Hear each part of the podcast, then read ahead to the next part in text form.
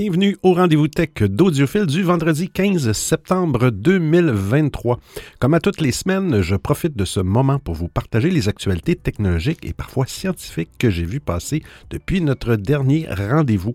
J'espère que vous avez eu une belle semaine technologique, écologique et tout biologique.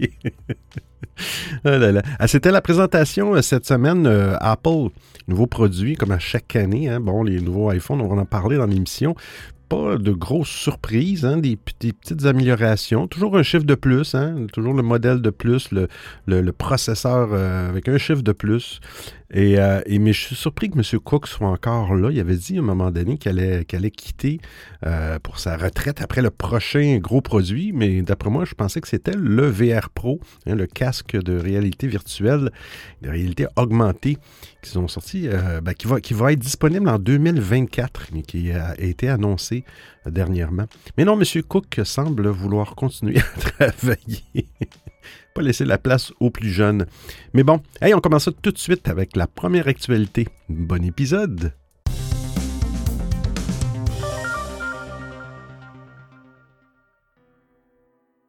Windows 11, votre explorateur de fichiers serait-il lent? Qu'est-ce qui se passe? Ah là là, toujours des problèmes avec Windows. c'est pas moi qui ai choisi les actualités. Ben oui, je les choisi, mais c'est pas moi qui les crée. Windows, euh, je sais pas. Qu'est-ce que vous faites, Microsoft? Habituellement, un bug dans un système d'exploitation est source de frustration.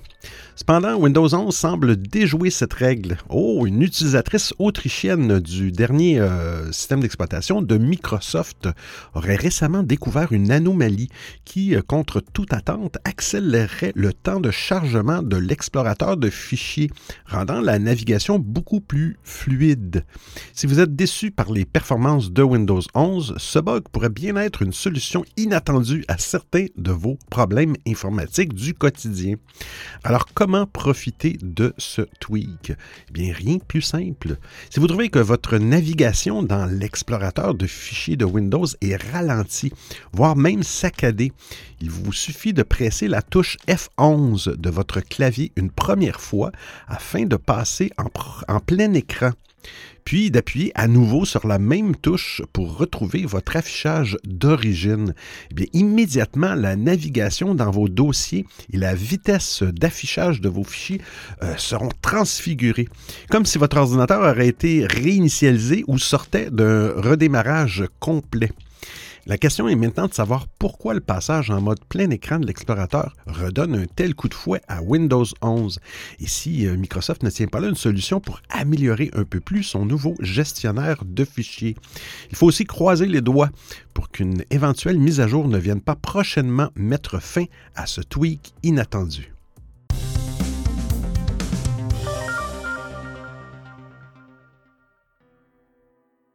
OneDrive, enfin un mode hors ligne. Comme vous le savez peut-être, Microsoft compte tenir une nouvelle conférence en ligne ce 3 octobre 2023 centrée autour de OneDrive, sa suite logicielle et sa solution de stockage sécurisé en ligne. Dans la foulée de cette révélation, la firme de Redmond a publié un court clip pour officialiser l'événement et donner un bref aperçu des nouveautés attendues.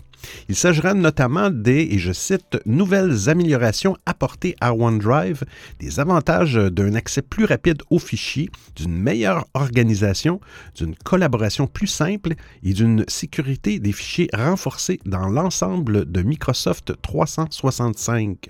De ce que l'on sait, l'entreprise américaine compte également faire un focus sur des outils inédits basés sur l'intelligence artificielle. Visiblement, la gestion des fichiers et les fonctionnalités de recherche profiteront des apports de l'intelligence artificielle pour automatiser et faciliter ces processus. Mais ce n'est pas tout. Microsoft pourrait également annoncer lors de cette présentation l'arrivée d'une fonctionnalité particulièrement attendu par les utilisateurs, le déploiement d'un mode hors ligne. Pour cause, la feuille de route de Microsoft 365 contient déjà quelques détails sur cette fonctionnalité à venir.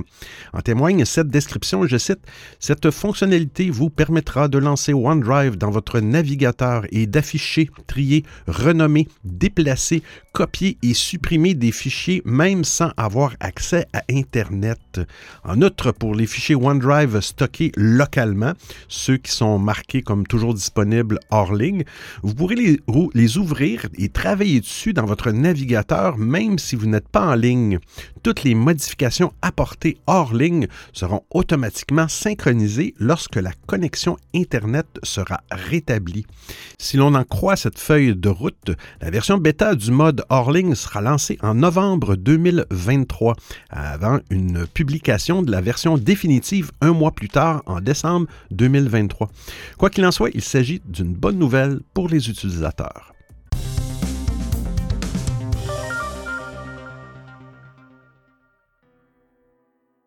Apple, de nouveaux iPhone 15 et iPhone 15 Pro moins chers.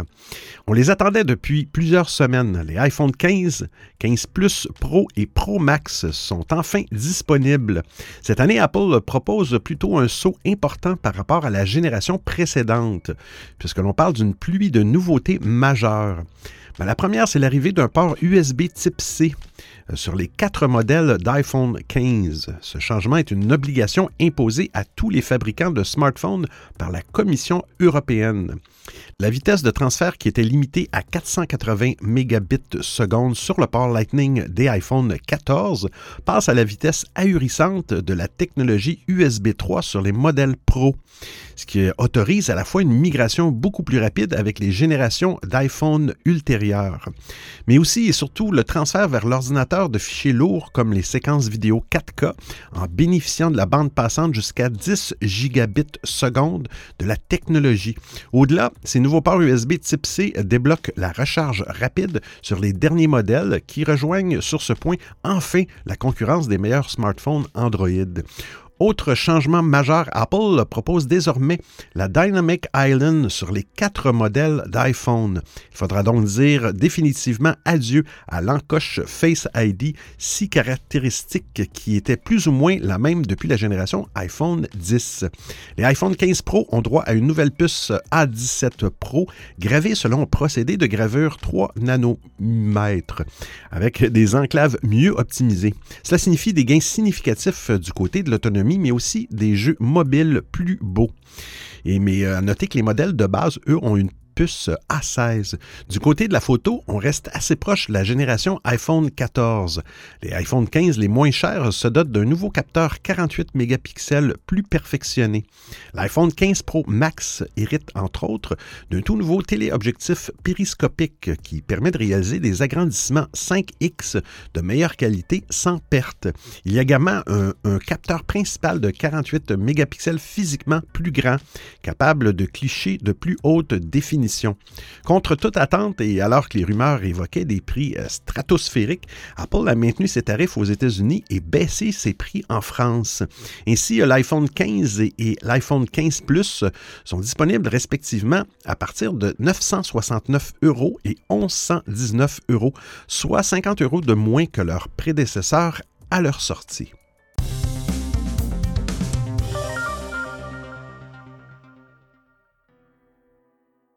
La Watch série 9. Apple double la vitesse et le stockage. La keynote Wanderlust du 12 septembre cette semaine était l'occasion pour Apple de présenter hein, ses produits forts et tant attendus de 2023. Euh, ceux ayant assisté à l'ouverture de la conférence n'auront pas raté. Cette dernière s'est en effet ouverte sur une montre connectée, la Watch Series 9. Bien qu'elle fasse moins parler que le téléphone intelligent, cette dernière gamme était attendue elle propose des nouveautés intéressantes pour les clients de la firme, en particulier une puce deux fois plus véloce que le modèle précédent de montre connectée. Du côté du stockage, l'heure est aussi à doubler les performances avec 64 gigaoctets de stockage interne, de quoi améliorer largement les performances de cette dernière. Côté prise en main, notons la possibilité d'activer sa montre sans même la toucher, ceci avec le bout de ses doigts. En effet, il suffit de faire toucher deux fois de suite son pouce et son index. La montre perçoit alors le mouvement et effectue une action nécessaire. Citons ainsi le fait de décrocher ou de raccrocher pour un appel téléphonique, de stopper une alarme ou encore de déclencher un minuteur. Une fonctionnalité pratique lorsque les mains sont prises et inaccessibles. Ce n'est pas tout, Siri permettra aussi de consulter les données de santé sur la montre. Cette dernière pourra aussi repérer les enceintes connectées pour mettre de la musique. Il sera même possible de détecter ces iPhones lorsqu'on ne sait plus où ils sont grâce à cette nouvelle montre. Tout cela s'ajoute à un point euh, qui touchera sans doute certains euh, des consommateurs, à savoir le fait que la fabrication de ce produit est neutre en carbone. En attendant, cette montre euh, possédera une batterie qui pourra tenir 18 heures. Son tarif est de 449 euros, à comparer avec les 899 euros de l'Apple Watch Ultra 2 présenté lors de la même conférence et dédié aux sportifs. Cela reste quand même plus accessible. Mais cette dernière propose notamment une autonomie quatre fois supérieure, 72 heures. Elle compte également sur une finition en titane dont l'existence était déjà attendue.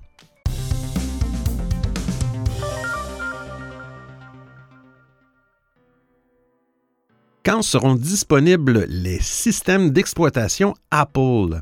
Comme chaque année désormais, Apple a tenu sa grande messe annuelle. On en a parlé pour présenter ses nouveaux appareils. Mais la firme de Cupertino a également profité de cet événement pour dévoiler la date de disponibilité de la prochaine version de ses différents systèmes d'exploitation. Dévoilé le 5 juin dernier lors de la WWDC, la conférence annuelle des développeurs d'Apple, iOS 17 et iPad OS 17 nous avaient quelque peu laissé sur notre faim. Apple avait bien dévoilé quelques nouveautés intéressantes, mais rien qui ne permette vraiment de révolutionner en l'état l'utilisation de l'iPhone et de l'iPad au quotidien. La mise à jour Watch OS 10, en revanche, s'avérait plutôt prometteuse. Après la présentation des nouveaux iPhones, l'entreprise californienne a indiqué ouvrir les commandes de ceux-ci euh, dès aujourd'hui, vendredi 15 septembre, tandis que les Apple Watch peuvent être précommandés dès maintenant. Euh, si les iPhones ne seront pas disponibles avant le 22 septembre, eh les montres connectées d'Apple seront déjà disponibles euh, dès vendredi. Quant à iOS 17, iPad OS 17 et Watch OS 10, Apple a choisi ce lundi 18 septembre pour ouvrir les vannes. Les trois systèmes d'exploitation d'Apple seront disponibles au téléchargement pour tous les possesseurs d'appareils compatibles en fin de journée aux alentours de 19h heure de France, comme la tradition le veut. Par ailleurs, macOS Sonoma, la prochaine mouture du système d'exploitation des Mac, débarquera en version finale à compter du 26 septembre. À ce propos, il est bon de rappeler les modèles qui prendront en charge les dernières moutures des systèmes d'exploitation d'Apple. La liste que nous avions publiée après la WWDC n'a pas bougé. Euh, les iPhone 8, 8 Plus et 10 resteront sur le banc de touche. Mais je pense que le XR, si vous avez un iPhone XR, il va être compatible. Il n'y a pas le même euh, processeur que l'iPhone 10. Tout comme l'iPad Pro de première génération et l'iPad 5. C'est terminé iOS 17 pour vous. Du côté des Apple Watch, tous les modèles à partir de l'Apple Watch série 4 seront compatibles avec Watch OS 10. À noter que celui-ci ne pourra être installé sur votre montre qu'à la seule condition que vous possédiez un iPhone compatible avec iOS 17.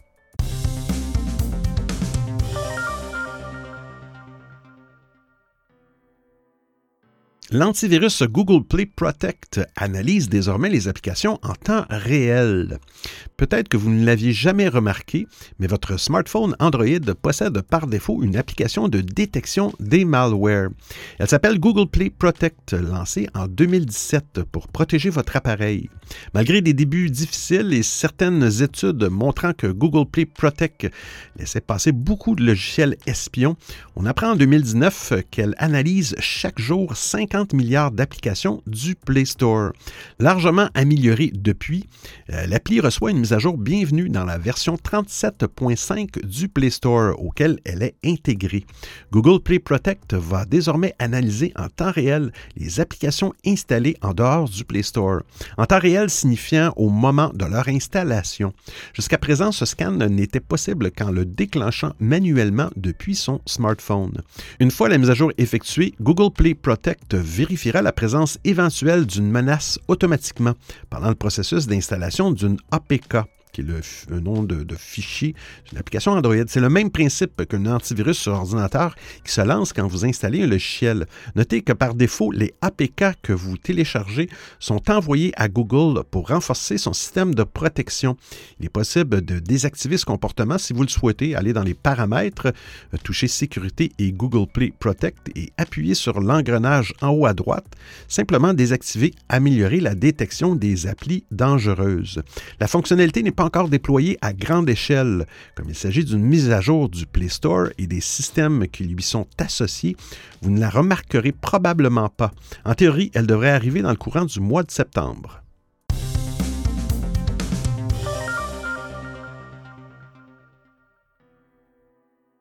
Google Message copie une fonctionnalité très utile d'un concurrent. Hein? Des, compagnies informatiques qui copient. Ben, je crois pas ça. L'expérience utilisateur des usagers de Google Message pourrait bientôt changer. Alors que les SOS par satellite pourraient débarquer, la maison mère prévoirait une mise à jour particulièrement intéressante. Cette dernière amènerait une nouvelle fonctionnalité attendue, notamment présente chez WhatsApp. Google serait en effet en train de prévoir et de mettre en place la possibilité pour les utilisateurs d'accéder à leur chat sur un autre appareil que sur leur téléphone principal. Ceci en modifiant les chaînes de code dans son application Google Message. C'est en tout cas ce qu'affirme Assemble Debug, qui est une source bien connue euh, sur ces sujets. Selon ce qu'il a trouvé, euh, M. Assemble Debug, l'entreprise récemment traînée en justice pour le vol de données d'utilisateurs, utiliserait votre numéro de téléphone et votre compte Google afin de configurer son application Message sur plusieurs appareils pour un même usager, ce qui semble logique puisque les chats sur l'application sont liés au numéro de téléphone. Ce dernier est d'ailleurs vérifié par l'entreprise lorsque les usagers s'inscrivent euh, sur l'application. Cela se rapprocherait finalement de ce qui se fait déjà avec WhatsApp. L'app permet de connecter et de synchroniser leurs messages sur plusieurs appareils. Les utilisateurs de Google Message devraient donc bientôt pouvoir faire de même sur leur tablette ou leur téléphone, ceci sans avoir à changer de carte SIM systématiquement. Reste à voir quelles limites cette nouvelle fonctionnalité pourrait présenter, notamment au niveau du nombre d'appareils connectés. On ne sait également pas quand cette nouveauté sera introduite. La vigilance est donc de mise en attendant cette nouvelle fonctionnalité.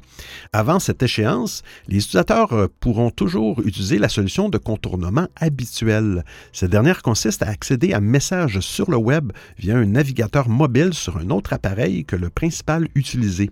Une solution qui, espérons-le, appartiendra bientôt au passé. Le futur semble en tout cas prometteur avec des SOS par satellite sans doute bientôt disponibles dans 150 pays en partenariat avec Garmin.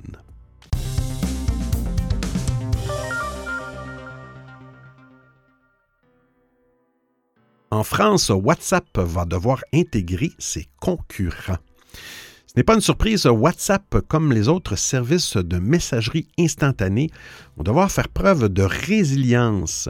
En Europe, la plateforme de Mark Zuckerberg, hey, hi Mark Zuckerberg, fait partie des entreprises concernées par le nouveau règlement sur les marchés numériques. Sur la version bêta de son application, elle prépare déjà l'une de ses nouvelles obligations, la nécessité de permettre l'interopérabilité avec des services concurrents. Aux côtés d'Alphabet, Amazon, ByteDance et Microsoft, Meta va devoir préparer d'importantes mises à jour pour se conformer aux lois européennes.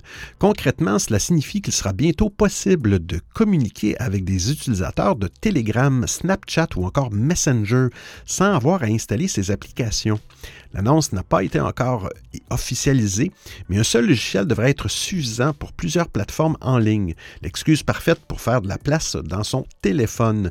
Si rien n'a encore été officialisé, WhatsApp préparerait déjà son changement en interne. Selon le site WA Beta Info, la dernière version bêta de l'application intégrerait une nouvelle section entièrement dédiée au chat des applications tierces. L'onglet n'est pas encore fonctionnel, mais l'opération semble bel et bien lancée il faut dire que les choses vont devoir s'accélérer. Selon la décision de la Commission européenne, les plateformes ont six mois pour se mettre en conformité avec toutes les obligations du règlement sur le marché numérique. reste à voir si WhatsApp et le reste des logiciels concernés seront prêts à jouer le jeu face à la Commission européenne en acceptant une interopérabilité qui n'arrange pas vraiment leurs affaires. On ignore par exemple si WhatsApp euh, va proposer le chiffrement de bout en bout sur les messages tiers, un point qu'il faudra surveiller de près tant il cristallise les tensions en matière de vie privée. De son côté, iMessage ne fait pas encore partie euh, des services pointés du doigt par la Commission européenne. Une victoire pour Apple qui esquive depuis des années les tentatives d'approche de Google et de son protocole RCS. Une enquête est actuellement en cours à Bruxelles pour savoir si le géant américain doit, oui ou non, se plier aux nouvelles réglementations européennes. Vous écoutez le rendez-vous tech d'Audiophile.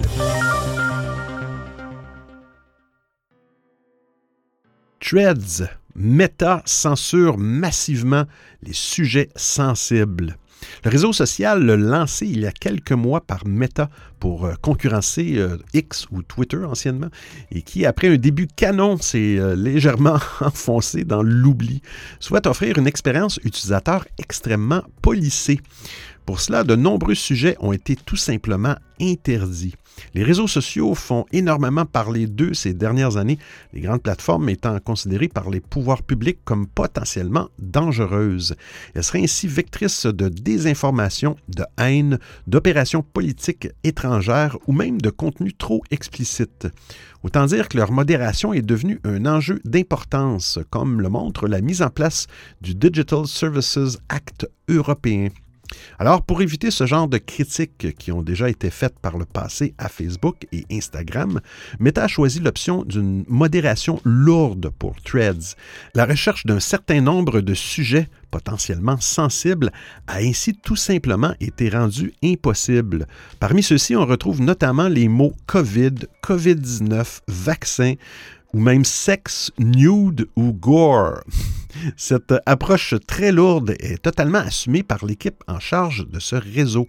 Je cite, la fonctionnalité de recherche ne fournit temporairement pas de résultats pour les mots-clés qui peuvent présenter un contenu potentiellement sensible. A ainsi expliqué le responsable d'Instagram, M. Adam Mossery. Euh, il explique que cette décision par la volonté de prudence dans le déploiement du réseau social. Reste que si euh, temporairement euh, se mettait à durer, eh bien, Threads ressemblerait sur cet aspect plus au WeChat chinois, où de nombreux mots-clés sont régulièrement censurés qu'à X, ex-Twitter, le rival qu'il souhaite dépasser. Surtout que si certains de ces mots-clés peuvent effectivement renvoyer à du contenu jugé indésirable par la plateforme, ils représentent des sujets légitimes de discussion. Il faudra alors espérer qu'il ne s'agit que d'une phase transitoire pour un réseau déjà en difficulté.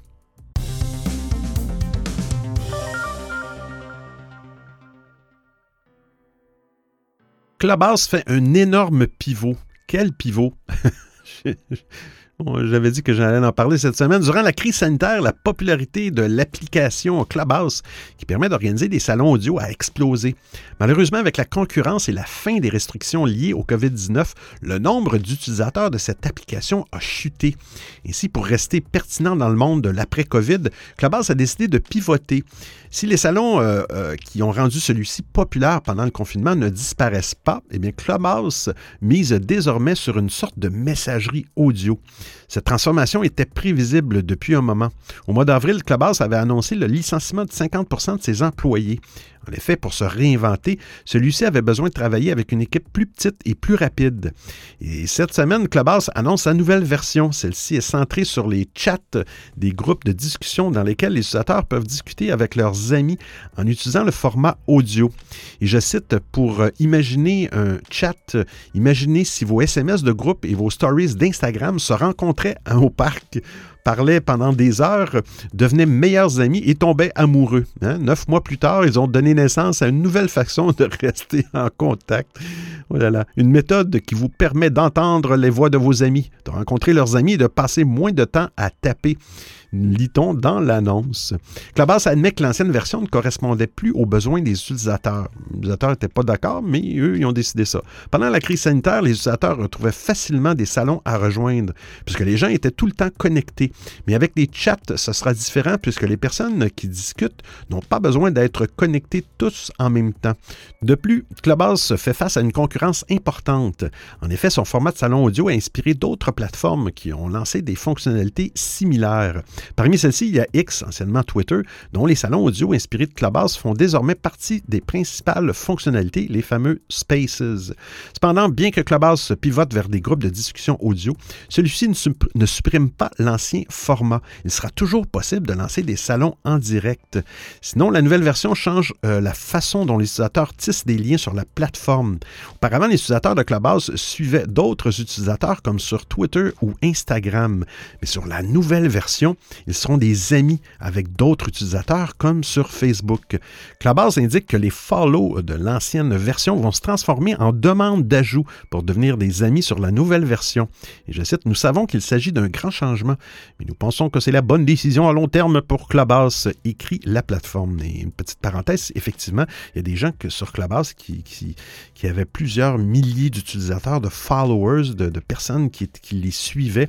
Et en un claquement de doigts, Hein, comme ça. Clubhouse a mis une mise à jour et euh, ont perdu tous ces followers-là. Euh, maintenant, c'est, ça, c'est le principe des amis. Il faut que les deux personnes se suivent mutuellement. Alors, euh, ça n'a pas fait l'affaire de tout le monde, ça, je peux vous le dire.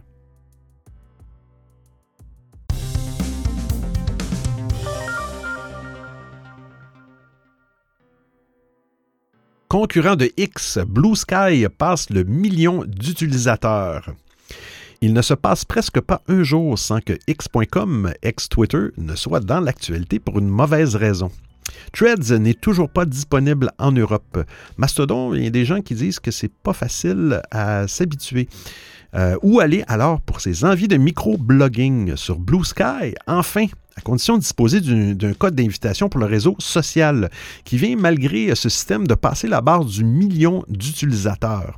Lancé par euh, Jack Dorsey un peu avant son remplacement à la tête de Twitter par Elon Musk, ce réseau social décentralisé est encore loin d'être terminé.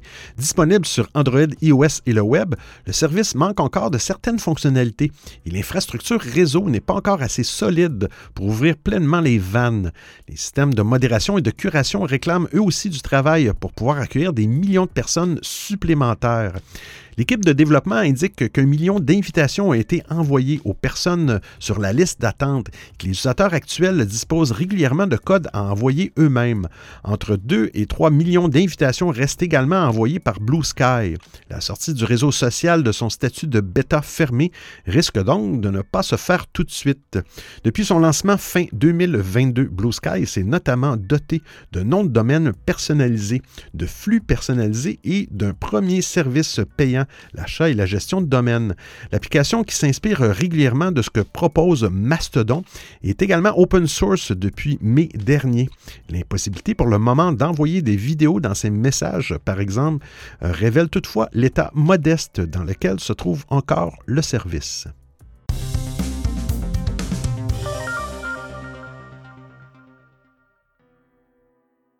Spotify pourrait cacher les paroles des chansons.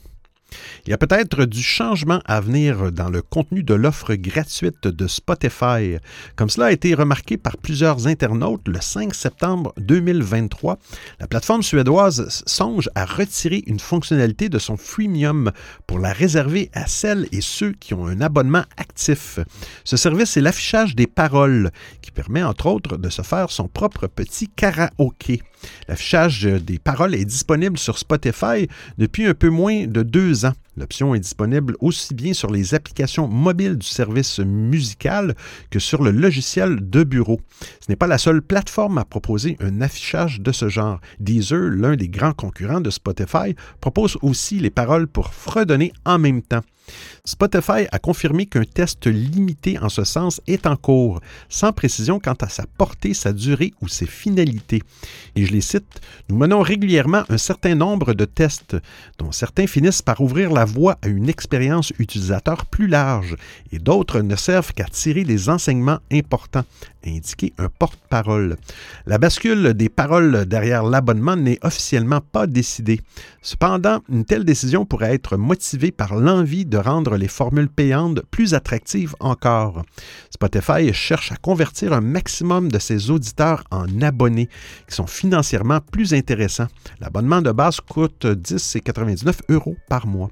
Cette volonté d'enrichir les caractéristiques de son premium s'inscrit par ailleurs dans un contexte de forte concurrence avec les autres plateformes. On a nommé Deezer, Apple Music, Amazon Music Unlimited, etc. Les fonctionnalités constituent en cela un élément différenciant, en plus des contenus exclusifs et des services additionnels comme les livres audio.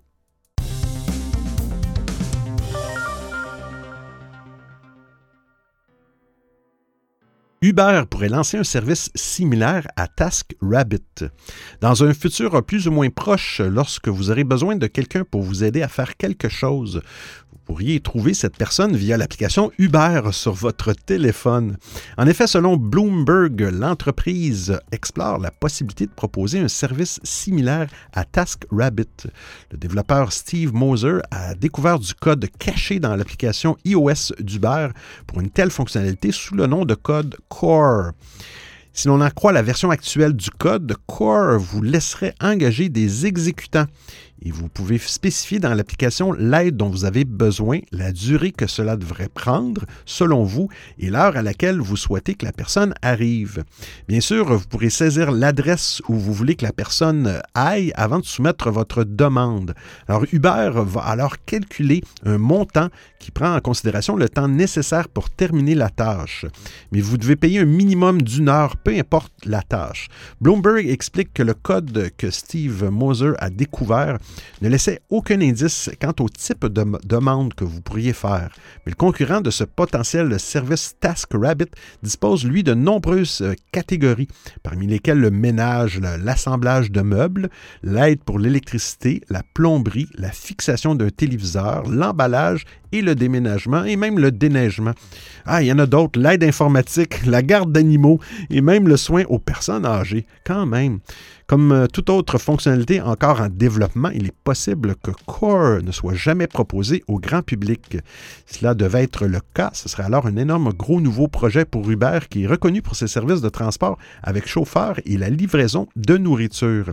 Ces derniers mois, Uber a déployé Car Share qui permet aux utilisateurs d'emprunter des voitures à des propriétaires privés dans davantage de régions dans le cadre de son engagement de devenir une plateforme zéro émission d'ici 2040. Elle a aussi mis en place un numéro gratuit pour réserver une course immédiate ou pour plus tard.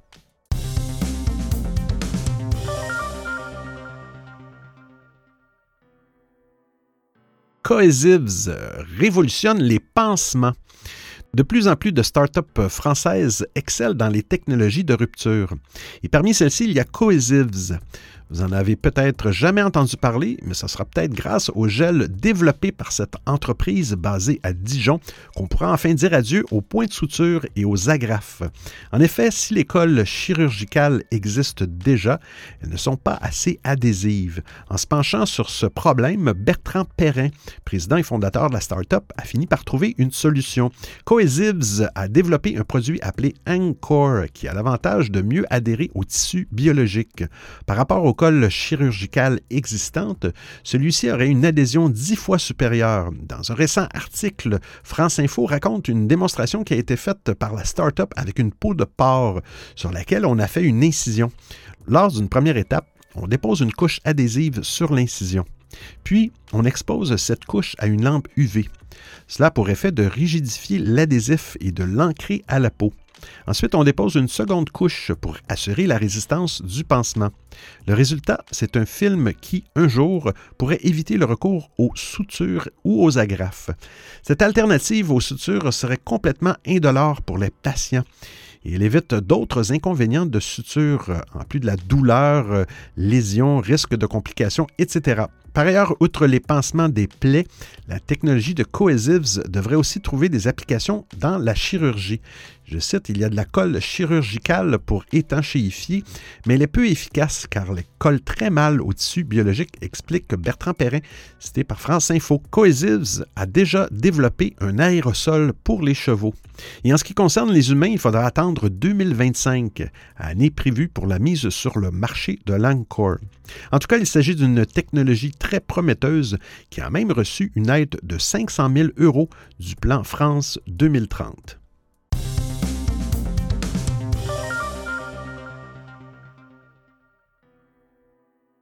Super Wheel, un vélo électrique sans moteur ni batterie. Les vélos électriques sont très efficaces pour euh, assister l'utilisateur lorsqu'il a besoin d'un petit coup de pouce pour accélérer la cadence ou dans les montées difficiles. Eh bien, pas besoin d'un moteur ou d'une batterie avec la Super Wheel, une roue de vélo particulièrement ingénieuse conçue par Simon Chan. Développée en Irlande par M. Chan, ce produit a grandi à Andernos-les-Bains, dans le bassin d'Arcanchon près de Bordeaux. Le principe est simple, le Super Wheel exploite à merveille le poids du la gravité et la magie des ressorts. Le mécanisme des ressorts présent en haut et au centre de la Super Wheel est alimenté par le poids du cycliste. Un système de compression et de décompression des ressorts facilite la rotation de la roue et permet d'obtenir jusqu'à 30% de capacité de pédalage en plus. C'est comme si on avait en permanence le vent dans le dos. La roue est capable de transformer à peu près n'importe quel des deux roues en vélo assisté sans moteur polluant, sans batterie à recharger, ni autonomie à surveiller. Euh, ça serait sûrement un peu juste dans une grosse montée, euh, même si la version actuelle apporte une amélioration de l'efficacité dans ce cas précis. La puissance obtenue par la Super Wheel sera suffisante pour assister l'utilisateur dans la majorité des situations, ce qui lui évitera de trop se fatiguer sur les routes. Le produit est disponible en format 700 mm et 26 pouces, ainsi que dans plusieurs vitesses jusqu'à 9. Il peut se monter sur la plupart des vélos du commerce à la place de la roue arrière. Il faut tout de même que le diamètre de roue soit similaire, bien sûr. Attention, la Super Wheel ne peut pas supporter les freins à disque en raison de son design particulier. Brevetée officiellement dans toute l'Europe depuis le 12 août 2021, la Super Wheel euh, aussi fait l'objet d'un dépôt de brevet international dans 87 pays. En France, elle est vendue exclusivement chez Cyclo Café qui l'assemble dans son atelier basé à Andernos. La roue Super Wheel est proposée au prix de 475 euros. Alors j'espère que vous appréciez le format et le contenu de l'émission. Si vous avez des suggestions d'actualité, des commentaires, vous voulez m'envoyer un message audio ou simplement me payer un café, eh bien c'est très simple. Vous trouverez tous les liens sur www.audiophile.com. Il y a même une section nommée Docu, le rendez-vous tech d'audiophile intégral avec l'ensemble des références web ou liens URL. Et je vous remercie de m'avoir prêté vos oreilles pendant l'écoute de cet épisode. Alors, c'est terminé pour aujourd'hui. J'espère que vous avez apprécié l'émission. Euh, si vous voulez avoir plus de détails euh, pour, pour, les, euh, pour la présentation d'Apple, eh bien, allez sur apple.com. Vous allez avoir tous les, tous les nouveautés.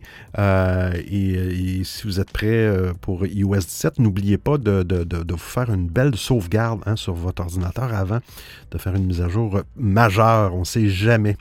Et sur ce, ben alors, je vous laisse. Hein, soyez de bonne humeur parce qu'on va se revoir la semaine prochaine. Et oui, pour un autre épisode du rendez-vous tech d'audiophile. D'ici là, portez-vous bien. Ciao, ciao tout le monde.